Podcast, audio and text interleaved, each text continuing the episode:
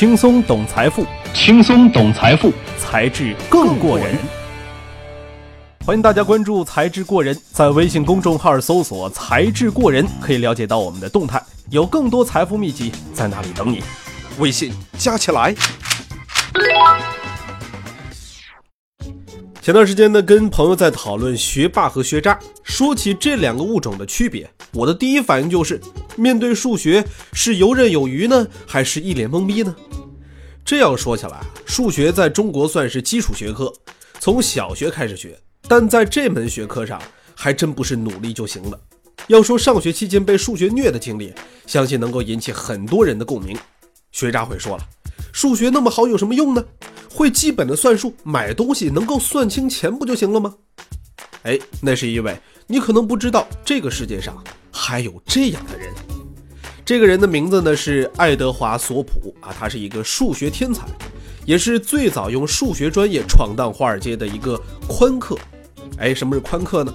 宽客指的就是靠数学模型分析金融市场的物理学家和数学家。不过在索普进军华尔街的时候啊，还没有出现这个词儿呢。学数学搞金融，索普那就是祖师爷。索普还有另外一个标签儿，什么呢？叫做赌神。他一九三二年出生在美国芝加哥，七岁的时候就能够心算出一年里有多少秒。高中开始琢磨这个赌博。一九五八年，他获得了加州大学物理学硕士学位，到麻省理工学院任教。这一年，他第一次走进赌场，买了十美元的筹码。不过跟一般的赌徒不一样啊，他呢是来做数学实验的。最后他输了八点五美元，但是他仔细研究了二十一点里的数学模型，利用刚刚起步的 IBM 电脑和概率论中的这个凯利公式，提出了一套算牌策略，还写了一本名字叫做《战胜庄家》的书，一夜就成名了。这本书呢也成了很多宽客的启蒙书，而且还被改编成了电影。索普呢，因此就上了很多赌场的黑名单了，门卫专门拦截他，他却说：“我从没有想到靠这个赚钱，我一直以为这是个数学问题啊。”一九六九年，索普跟人合开了一家基金，正式在华尔街出道，成为了量化对冲基金的鼻祖。事实上，索普研究二十一点的方式，也就是量化思想的起源，用数学来描述轮盘赌背后隐藏的机制。他为投资界贡献了一种流传至今的投资方式，那就是量化投资。哎，有人要问了，什么是量化投资啊？这个嘛，简单来说呢，就是通过极其复杂的这个计算模型进行投资。这种投资方式啊，有多牛呢？哎，在这儿啊，跟大家说几组数字啊。零八年金融危机经历了吧？在银行的理财产品是不是亏了不少钱呢？没了一半都不在少数，哎，有人竟然收益达到百分之八十，巴菲特很牛吧？近几十年平均年化收益超过了百分之二十，可是有人几十年来平均每年呢都比巴菲特赚得高，超过百分之十，哎，是每年是平均是高出百分之十，这些看起来让人非常疯狂的数字，就是量化投资的成果。这就是跟索普一样的数学天才们创造的奇迹了。索普到了老年时期啊，常常穿着背带裤，戴着金丝边的眼镜儿，跟陌生人说话呢还会害羞，怎么看也跟叱咤风云的赌神是搭不上边的。他说自己是一个典型的居家男人。凭借着投资天才，索普啊身价不菲，但是有人替他算过一笔账，要走出赌场这条路的话，他肯定更有钱。可是索普却说。既然可以赚得到钱，就不必去赌场劳心又劳力了。哎，这句话有没有国民老公王思聪那句“我交朋友从来不看钱，反正都没有我有钱”的这个架势呢？好了，咱们啊休息一刻，广告之后来分享另外一个会武术的数学家的故事。轻松懂财富，轻松懂财富，才智更过人。欢迎大家关注“才智过人”，在微信公众号搜索“才智过人”，可以了解到我们的动态，有更多财富秘籍在那里等你。微信加起来。这另外一位数学家会武术的大神呢是詹姆斯·西蒙斯。咦，这名字怎么一听那么耳熟啊？哎，这跟你睡的那个席梦思床垫可不是一回事儿啊！这位呢，也是骨骼清奇天赋异禀，他可以说是索普的升级版，是量化投资之王。西蒙斯啊，是美国马赛诸塞州的一个鞋厂老板的儿子。一九五八年，也就是索普第一次进赌场的那年，这哥们儿就从麻省理工数学系毕业了。三年后，获得了加州大学伯克利分校的数学博士学位。那年他只有二十三岁。毕业之后，西蒙斯也跟索普一样，当了一阵子教员。一九七六年，西蒙斯赢得了美国数学协会的几何学奖，表彰他在多位平面面积最小化研究的成果。这个成果证明了伯恩斯坦猜想中的 n 维的第八维，同时也成为了弗拉明的高原问题猜想的有力证据。各位听完了上面刚刚说的这一大堆专业词汇，你还好吗？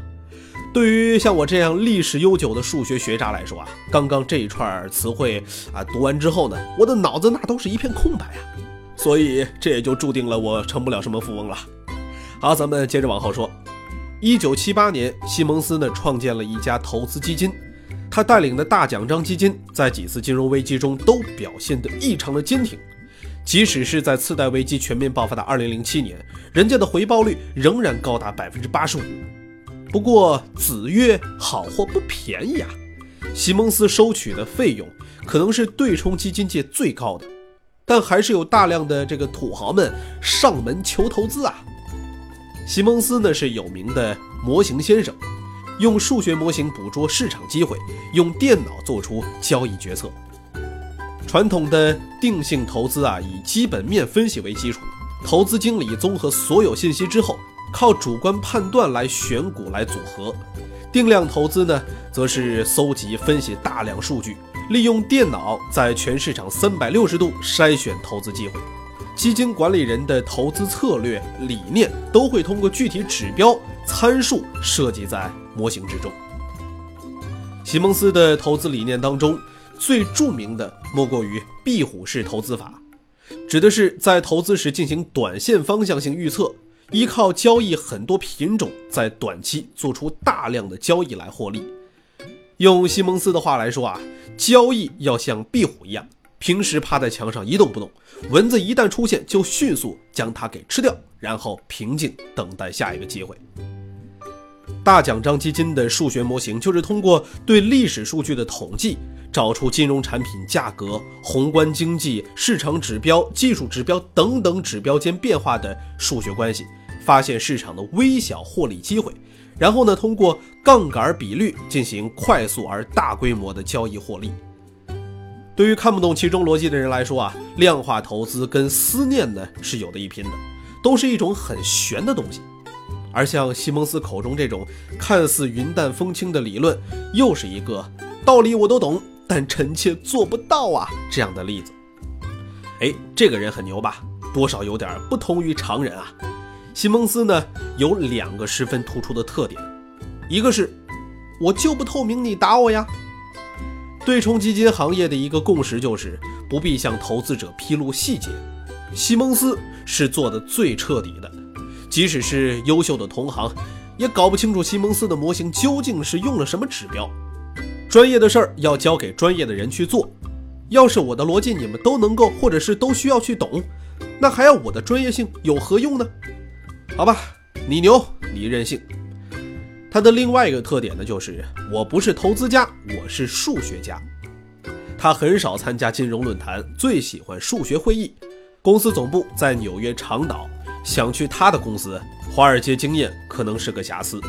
公司员工也以数学、物理学、统计学等领域的科学家为主。他说了，我们不雇佣数学逻辑不好的学生。哎呀，这个数学学不好，别说友谊的小船说翻就翻了，根本就上不了船呐。